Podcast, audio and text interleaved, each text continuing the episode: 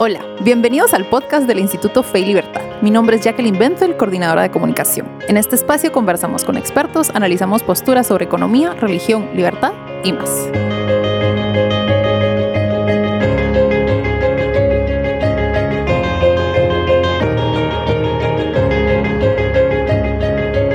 Bienvenidos a este episodio del Instituto Fe y Libertad, del podcast del Instituto Fe y Libertad. Estamos a nada de terminar la, primera temporada en 2019 y no podíamos cerrar esta temporada sin hablar de libertad religiosa y eh, de la diferencia entre laicismo y laicidad. Y aquí tengo a mi lado a una experta que pues es invitada frecuente del podcast, y Karen. Karen Cancinos es licenciada en Ciencias Políticas y tiene un posgrado en Economía Política. Es miembro fundador del Instituto Fe y Libertad, catedrática universitaria de Filosofía Social y Economía Política y profesora en la Fraternidad Misionera de María. Sus temas de investigación académica son las instituciones prepolíticas de cooperación social, la relación entre trabajo, economía, religión y cultura y el marxismo cultural. Esta vez estamos hablando de libertad religiosa, laicismo y laicidad porque eh, estamos aprovechando la coyuntura, dado que el próximo 9 de diciembre será eh, el Día Internacional del Laicismo y la Libertad de Conciencia. Bienvenida, Karen. ¿Cómo está, Miyaki? Muchas gracias por acompañarnos para un episodio más. Yo encantada de participar en el podcast de Fe y Libertad. Buenísimo. Si quiere, entramos directo en materia. Creo que ese es un tema muy importante en la actualidad, del que se habla poco, entonces, si quiere, iniciamos. ¿Qué es la libertad religiosa? ¿Qué es la libertad religiosa?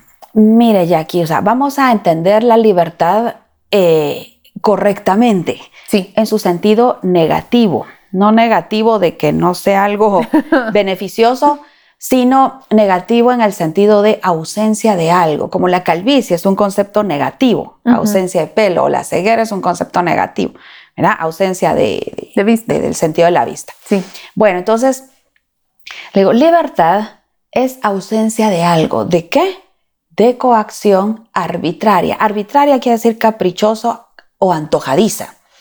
Pero entonces somos libres cuando, eh, sobre todo la fuerza pública, la fuerza política, el gobierno, no nos coacciona arbitrariamente, antojadizamente, como ocurre, por ejemplo, en Nicaragua, en Venezuela, en Cuba, por supuesto, y en Corea del Norte. Bueno, claro, eh, pero en nuestros países pues tenemos los ejemplos de qué sucede cuando no hay libertad, cuando a la gente se la coacciona antojadizamente, arbitrariamente, por parte de quien tiene el, uso de la fuerza, o sea, el gobierno. Bueno, entonces eso es libertad. Libertad no la entendemos en su sentido de liberación o en su sentido eh, de poder hacer, ser, tener o escoger lo que yo quiera. Eso no es libertad. O sea, libertad es ausencia de coacción arbitraria. Pues bien, dicho esto, la libertad, además de ser un concepto negativo, es también un concepto indivisible. No es que haya muchas libertades. Mm libertad es una sola. Pero claro, para efectos de estudio, podemos hablar de libertad eh, política, ¿verdad? libertad económica, producir e intercambiar, ¿verdad? sin privilegios, y libertad religiosa. ¿Sale? Porque usted pregunta qué es libertad religiosa. Entonces, libertad eh, religiosa es un aspecto de la libertad, entendida como ausencia de coacción arbitraria, es decir, libertad para que podamos expresar nuestra fe, libertad para que podamos eh, profesar, o sea, profesar una fe eh, o, no profesarla, profesarla eh, y exteriorizar, digamos, nuestra creencia, porque no hay razón, por supuesto, en una sociedad que sea libre, no hay razón para esconder nuestras creencias o peor todavía, para inhibirnos de decir o de proclamar o de demostrar que somos creyentes, porque o sea, cuando eso sucede es porque no hay libertad religiosa, por lo menos hay un grado, ¿verdad? Sí. Hay un grado de coacción, Usted sabe que coacción es obligarlo a hacer eh, a uno algo que uno no quiere, ¿verdad? O hay un grado de coerción. O sea, coerción es otro aspecto de la coacción, ¿verdad? Es ah, em, impedirle a usted que haga algo que quiere hacer, ¿verdad? Entonces, cuando usted tiene miedo fundado o eh, de, expresar su fe o de exteriorizar algún aspecto de su creencia, de su fe religiosa, es porque hay un grado de coerción o coacción y entonces estamos ante una eh, carencia de libertad religiosa. Como en todo, y aquí hay grados, ¿verdad? No es o es libre o no es libre. o sea, como todo lo humano, pues hay grados, ¿verdad? Entonces hay grados de libertad y grados de coacción y coerción arbitraria. ¿Mm? Perfecto. Y en ese sentido, ¿por qué es importante la libertad religiosa para el desarrollo de una sociedad? Porque ya que sin libertad, una sociedad no puede florecer. ¿verdad? ¿Y, y por qué? A ver, mire, los creyentes sabemos que Dios ama la libertad. ¿Y por qué? Porque así lo dijo alguien, no. O porque esa es nuestra opinión, no. No. Sabemos que Dios ama la libertad porque nos hizo libres, tan libres que hasta a Él le podemos decir que no.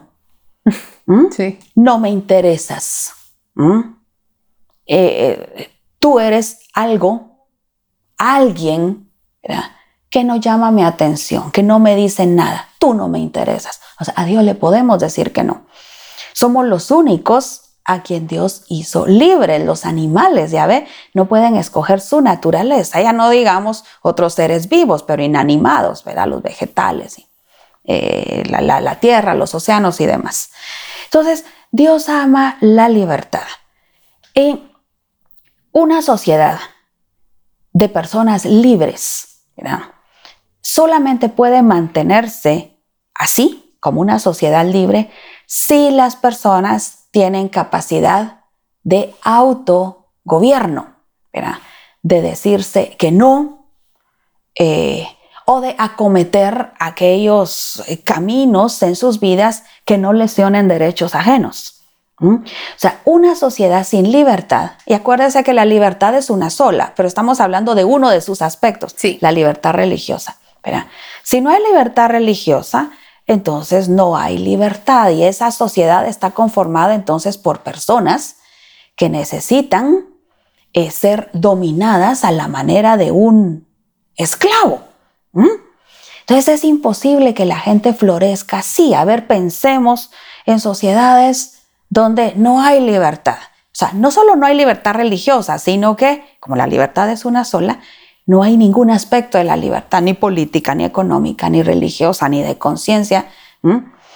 Eh, a ver, el caso más grave, Corea del Norte, otra vez, como en todo hay grados, pero hablando de nuestra América, pensemos Cuba, Venezuela y Nicaragua. En ese orden, digamos, de gravedad, de falta de libertad. Entonces, eh, si no hay libertad, ¿qué tenemos? Dígame, sociedades florecientes, no. Sociedades prósperas, no. Era sociedades donde, eh, el, donde el ser humano eh, y su dignidad colosal e inherente es respetada, es honrada, es potenciada. No. ¿Mm? Entonces, la libertad religiosa es tan importante, no más, pero tampoco menos que cualquier otra libertad, libertad política, libertad económica. Es, entonces, no podemos tener una sociedad ya aquí donde no respetemos la libertad religiosa, donde ridiculicemos a la gente eh, por, pensar algo. España, ¿verdad? Que llevan por ahí algunas ciudades de nuestra América, eh, Buenos Aires, eh, Ciudad de México, por mencionar algunas, ¿verdad? no podemos empezar a profanar Chile, que está ocurriendo actualmente, y no solo en Santiago, sino en todas las ciudades, en las ciudades grandes de Chile. No podemos tener una sociedad donde empecemos a ridiculizar primero a los creyentes, después a profanar templos católicos y evangélicos.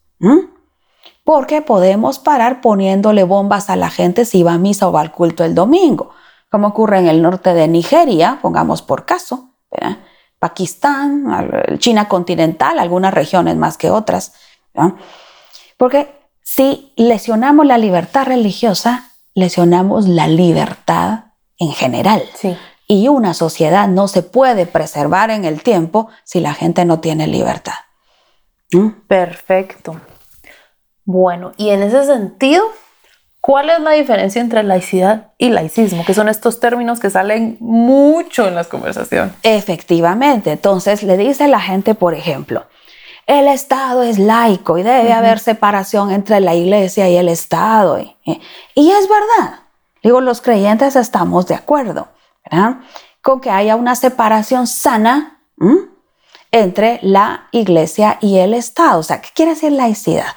Quiere decir separación sana, no quiere decir inquina ni hostilidad ¿verdad? entre iglesia y Estado. Quiere decir una separación sana. Mire, lo dijo hasta nuestro Señor, ¿verdad? Den al César lo que es del César ¿eh? y a Dios lo que es de Dios. Entonces, mucha gente hoy está lesionando la libertad religiosa, ridiculizando, por ejemplo, a los creyentes o mofándose de las tradiciones religiosas, como esas así llamadas procesiones, entre comillas, blasfemas, ¿verdad? Que, se burlan, ¿verdad? De la creencia, por ejemplo, de los católicos, la profanación de los templos, eso es más grave, ¿verdad?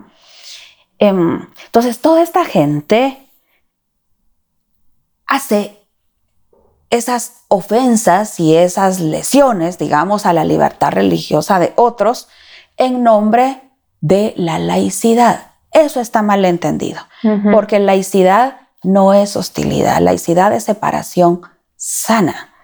Entonces, esta gente, por ejemplo, que profana templos o que se burla, digamos, o, que, denigra, digamos, a los creyentes en nombre de la laicidad o en nombre de que el Estado es laico, digo, están mal, no han entendido que laicidad no es laicismo. Usted preguntaba de laicismo. Sí. ¿Verdad? ¿Qué? Laicidad, entonces, separación sana entre iglesia y Estado. ¿Mm? Le digo, la iglesia no tiene que hacer labores de gobierno, eso sería una teocracia. sí. ¿Verdad? Como ocurre en algunos países islámicos. Eh, pero el Estado tampoco tiene eh, que perseguir ni, ni, ni, ni lesionar, digamos, eh, a la iglesia o a los creyentes. Y cuando digo iglesia me refiero a iglesias evangélicas, católicas, sinagogas, ¿verdad? mezquitas también, porque hay comunidad, ¿verdad? Musulmán y comunidad judía en nuestros países, aunque sea minoritaria. Bueno, entonces eso es laicidad. Entonces, que el Estado es laico, sí, efectivamente. ¿Qué es laicismo? ¿Mm? Laicismo es hostilidad. No le digo entre la iglesia y el Estado, no. Laicismo es hostilidad del Estado hacia la iglesia. Entonces, ¿qué es un Estado laicista? Bueno, el México de Plutarco Elías Calles, de hace 100 años. ¿Se acuerda de la persecución de la iglesia? O sea, cierran iglesias, hay prohibición a los sacerdotes, por ejemplo, de vestir sus, sus eh, el, cuello clerical, en fin, sus ornamentos. Y entonces algunos cristianos católicos deciden desafiar a ese gobierno laicista hostil de Plutarco Elías Calles y algunos toman las armas, son los llamados cristeros. Para quien no haya visto la película de Cristiada, le digo, es un buen recurso para, para ver qué es un Estado laicista. ¿Mm? Le digo otro, otro ejemplo de Estado laicista, la España republicana de los años 30. O sea, queman iglesias, encarcelan a sacerdotes, eh, eh, torturan religiosos. Mira, es horrible decir esto, pero la verdad, pues violan monjas, por ejemplo. Digo, eso es laicismo. Entonces, cuando me dicen, por ejemplo, eh, algunas personas, queremos en Guatemala un Estado laico, yo les digo, en Guatemala tenemos un Estado laico. No es un Estado confesional, no hay una religión oficial. ¿Mm? No me digan que queremos un Estado laico porque en Guatemala lo tenemos. Y tal vez sea bueno y aquí pensar que en otros lugares no tienen un Estado laico. Tienen un Estado confesional o una teocracia. Por ejemplo, en Irán, sí. esa es una teocracia, ¿verdad? Nosotros los cristianos, nosotros los creyentes que amamos también la libertad, no queremos un Estado confesional ni un Estado eh, eh, teocrático, No. como Irán o como Arabia Saudí. No queremos eso. ¿Qué queremos? Un Estado laico. Ya lo tenemos, gracias a Dios. Sí, completamente. ¿Verdad? Entonces no me digan que quieren un Estado laico, porque ya lo tenemos. ¿m? Perfecto. Lo que no queremos es un Estado laicista. No. ¿Verdad? ¿Por qué? Porque amamos la libertad de la gente y para quienes somos creyentes, ¿verdad? un aspecto fundamental, tan importante como la libertad política, le digo, no más importante, pero tampoco menos importante que la libertad política, es la libertad religiosa. ¿Mm? Entonces, no queremos un Estado laicista. No hay razón para que en una sociedad que quiere ser libre y donde hay una convivencia armoniosa, razonablemente próspera y razonablemente pacífica, ¿verdad? el Estado nos persiga ¿m? o se haga de la vista gorda ante las, ah, las eh, ofensas, ¿verdad? los insultos, ah, o peor todavía, las profanaciones ¿verdad? de quienes no son creyentes y que tienen todo el derecho a su increencia, ¿verdad?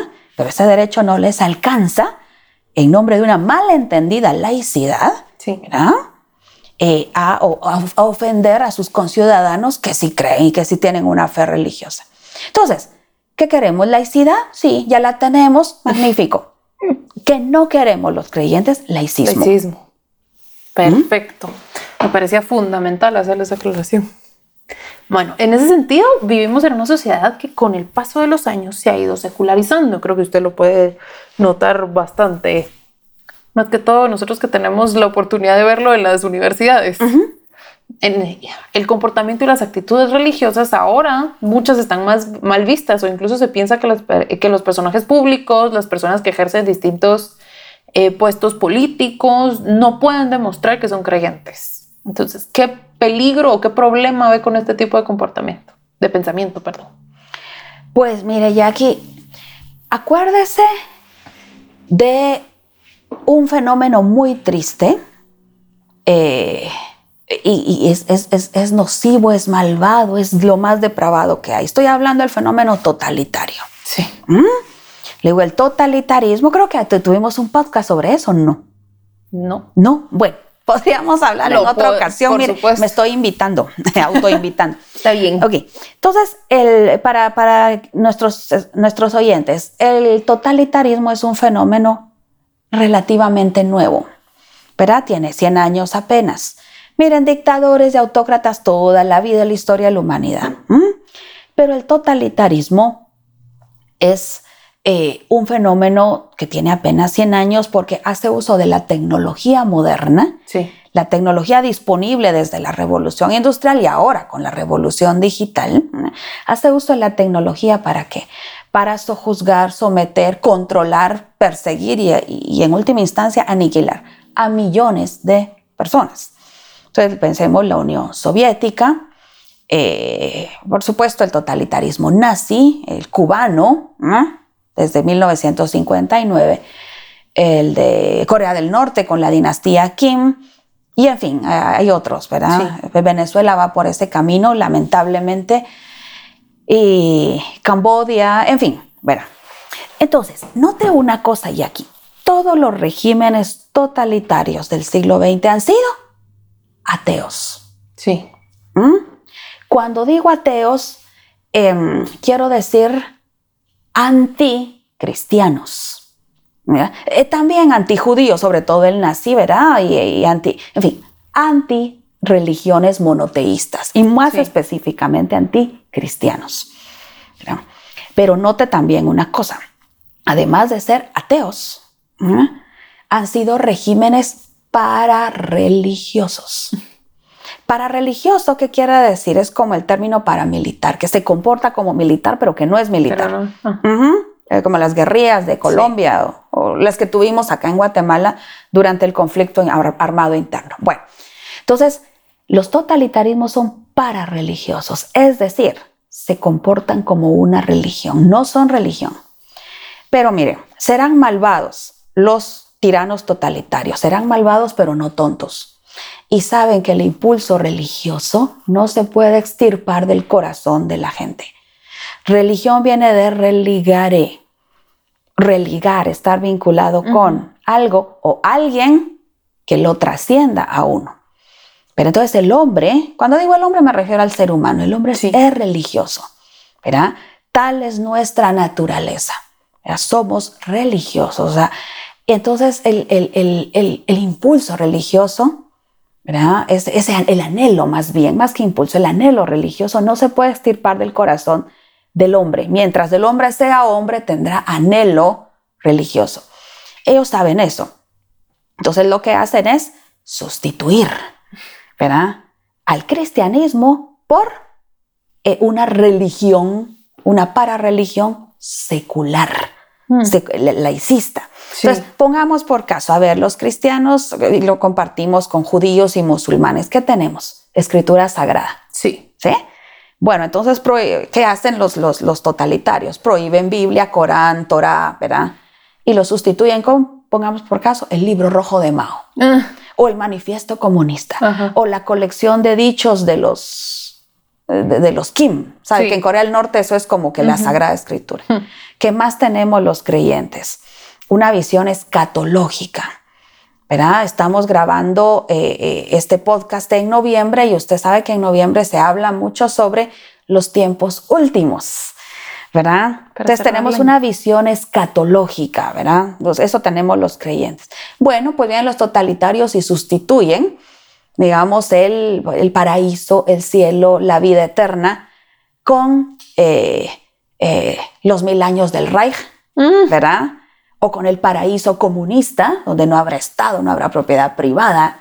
Es así. En fin, toman todos los elementos que vertebran una religión y los sustituyen, ¿verdad? Con sucedáneos, por supuesto, falsos, ¿verdad? Y ridículos, si usted lo mira, ¿verdad? Desde una perspectiva sobrenatural. Pero bueno, sale ya aquí porque usted preguntaba qué consecuencias puede tener una secularización cada vez más laicista. Sí. Pero porque yo insisto, todos tienen derecho incluso a su increencia. Le digo, yo pasé por ahí, como a mí me gusta una expresión en inglés, being there, done that. Y ahora yo lo entiendo porque ya estuve ahí, ¿verdad? La increencia marcó eh, los primeros 35 años de mi vida, entonces entiendo la increencia. Todo el mundo tiene derecho a su increencia y creo que es una fase que incluso todos los cristianos pasamos, incluso aquellos lo suficientemente afortunados que tuvieron eh, la dicha de tener educación en la fe desde niños. Bueno, entonces eh, no, digo que haya que erradicar la increencia a la fuerza, eso es lo más anticristiano que hay, no digo eso. ¿verdad? Lo que digo es que eh, una actitud eh, de increencia cada vez más laicista, es decir, cada vez más hostil a la religión, cada vez más autoritaria, pretendiendo imponer la increencia, por considerar eh, muy arrogantemente a los cristianos, a los creyentes, como fanáticos, como irracionales, como eh, manipulados, gente tonta que se ha dejado manipular. Le digo, yo veo mucho esa actitud. Le digo, eso, es, puro laicismo, no tiene nada que ver con laicidad. ¿verdad? Perfecto. ¿verdad? Entonces, esa actitud puede ya aquí derivar, y es que de hecho ha derivado, ahí está la historia, no es opinión mía. En totalitarismo. En una actitud totalitaria. El totalitarismo se nutre del laicismo. ¿verdad? Y acuérdese que los hombres, eh, los seres humanos, ¿verdad? No estamos hechos para la increencia. Como decía Chesterton, si usted no cree en Dios, va a creer en cualquier cosa. Va a creer en Mao, va a creer en el comunismo, va a creer en la, razón, ¿eh? Va a creer en lo que usted quiera. Entonces es muy peligrosa el, laicismo. la actitud laicista es muy peligrosa. Fácilmente deviene en totalitarismo. Y el totalitarismo, dicho sea de paso, le ha costado a la humanidad 100 millones de muertos solo en el siglo XX, no estamos contando los del siglo XXI. Mm. Y en ese sentido, nosotros como cristianos, ¿qué podemos hacer? Bueno, primero, Jackie, formarnos, porque sabe que hay muchos cristianos, eh, igual, católicos, evangélicos, hablo de todas las tradiciones, todas las denominaciones. pero no voy a hablar, digamos, de creyentes eh, judíos o musulmanes porque no conozco, digamos, esa, esa, esas, eh, esas fes religiosas, ¿verdad? Conozco el cristianismo un poco eh, porque es mi fe, ¿verdad? Entonces, primero ya que formarnos, ¿verdad? Porque cuando uno no se forma, cuando uno no conoce los cimientos de su propia fe, como decía Pedro, ¿verdad? Den razón de su fe, aprendan a dar razón de su fe. Cuando uno por pereza mental no conoce los cimientos de su fe, muy fácilmente, sobre todo si uno es muy joven, ¿verdad? No digo que sea el caso de todos los jóvenes, conocemos jóvenes magníficos, sí. ¿verdad? Que dan testimonio con su vida, ¿verdad? No con palabras, con su vida y con sus acciones.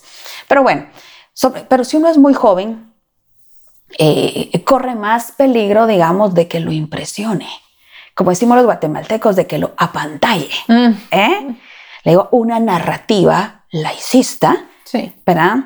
Eh, porque le habla de racionalidad, hmm. le habla de inteligencia, le habla de éxito, éxito como lo ve este mundo, ¿verdad? Le habla de hacerla en la vida, esta vida, ¿verdad? Y no digo que no haya que ocuparse de esta vida, que para algo se nos dio, ¿eh? ¿verdad? Que para algo nos la dieron. Sí. Eh, eh, ya sabemos quién. ¿verdad? No, no digo que no haya que ocuparse, pero es importante ya aquí formarse, porque si no, muy fácilmente se lo lleva la corriente, que es, que ahora no es laica, es laicista, ¿verdad? Mire, a mí me gusta mucho una analogía de Jesucristo como puente, ¿verdad? Y quédese usted en el puente, aférrese en el puente, aférrese al puente, verá que tiene barandas sólidas y que tiene caminamientos y es un puente sólido. Eh, y ese es Jesucristo. Y, el puente sobre qué está? Sobre un río cada vez más caudaloso y cada vez más sucio. Sí. ¿Verdad? De laicismo, de hostilidad, de desorganización social, de relativismo moral, de irrespeto, ¿verdad? Y cuando no ha abierto desprecio por los débiles, y cuando digo débil, estoy pensando en no nacidos, en gente muy enferma, en gente muy anciana, ¿verdad? Eh, En, mujeres, sobre todo cuando tienen hijos pequeños o están en embarazo, ¿verdad? Eh, eso estamos viendo ahora, Jackie, ¿verdad? Estamos volviendo a una sociedad pagana. Se habla del neopaganismo y es verdad. ¿verdad? Porque acuérdense que las sociedades precristianas, o sea, las sociedades paganas, ¿verdad? Eran sociedades muy crueles muy crueles con los débiles, muy, muy crueles. ¿Verdad? Perfecto. Entonces, eso, aférrese al puente, o sea, formémonos, ¿verdad? Aferrémonos al puente, que es nuestro Señor, ¿verdad? Y, y, no, no, perdamos de vista, ¿verdad? No perdamos de vista, ¿verdad? ¿Quién es el objetivo? ¿Quién es la, quién es la meta? también la fuente y el origen de todo cuanto existe y quién es el propósito de todos los que existimos. Perfecto. Bueno, y en ese sentido, ¿qué recursos nos puede eh, recomendar para continuar aprendiendo del tema?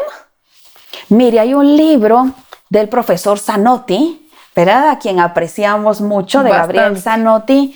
Se llama La ideología de género. Ah, ese se me olvidó en el río, este caudaloso y cada vez más contaminado del laicismo, ¿verdad? La ideología de género es... Es, um, Pieza clave. Es, clave, sí. Entonces el libro del profesor Zanotti se llama La ideología de género contra las libertades individuales. Y el subtítulo hacia la desaparición de la libertad de expresión, de religión y de enseñanza en Occidente. Ese es, ese es uno. ¿verdad? Otro es, bueno, la revista del Instituto Fe y Libertad, especialmente el último número. Sí. Era sobre libertad religiosa y libertad de conciencia. Y luego, bueno, eh, me disculpará que haga propaganda eh, de un artículo mío que se llama Separando la paja del trigo. Es decir, aprendiendo a distinguir laicidad sana de laicismo, que es hostilidad, que es este río cada vez más inmundo y cada vez más caudaloso. ¿verdad? Eh, es un artículo que está en el, en, el, sitio. Blog del Instituto en el blog del Instituto Fe y Libertad. Pues, si usted googlea, separando la paja del trigo, eh, y mi apellido, mi nombre, Karen Cancinos, la, va a dirigir a la, sí. A la página y ahí hay pues, también muchos más recursos, ¿verdad? Muchas gracias, Karen. Y sin complejos, Jackie, por favor, a los cristianos que nos estén escuchando, a los creyentes, digamos, en una fe religiosa monoteísta que nos escuchen, le digo sin complejos. Ya, y una última cosa, si me lo permite. Por favor. Estos ya no son tiempos, Jackie, de quedarnos con el servicio dominical, con la misa dominical. ¿Verdad? Eso ya no es suficiente tenemos que dejar a un lado, y hago un llamado, era muy vehemente, a dejar a un lado la pereza mental. Perfecto. Tenemos que formarnos, ¿verdad? Perfecto. Y en ese sentido, ahora que menciona su artículo, yo quería cerrar justo con una frase de su artículo que dice, es verdad que una sociedad pluralista para hacerlo debe exhibir tolerancia, esta virtud societaria que requiere que no juzguemos a los demás, tomándonos nosotros mismos como modelo. Denigrar las creencias religiosas de otros porque uno no las tiene es profundamente intolerante. De ahí que ningún dignatario público deba jamás acuerpar abierta ni veladamente mezquindades laicistas como la burla pública por una de las expresiones de fe de otros. Muchas gracias por acompañarnos, Karen. A usted, Jackie, gracias por invitarme. Gracias. y eh, para todos ustedes que nos escuchan, para más información sobre el Instituto Fe y Libertad, nuestro trabajo, actividades y todo lo que discutimos en este episodio, por favor visiten nuestro sitio web www.feylibertad.org o nuestros perfiles en Facebook, Twitter, LinkedIn, Instagram y nuestro canal de YouTube. Muchas gracias por acompañarnos. Hasta la próxima.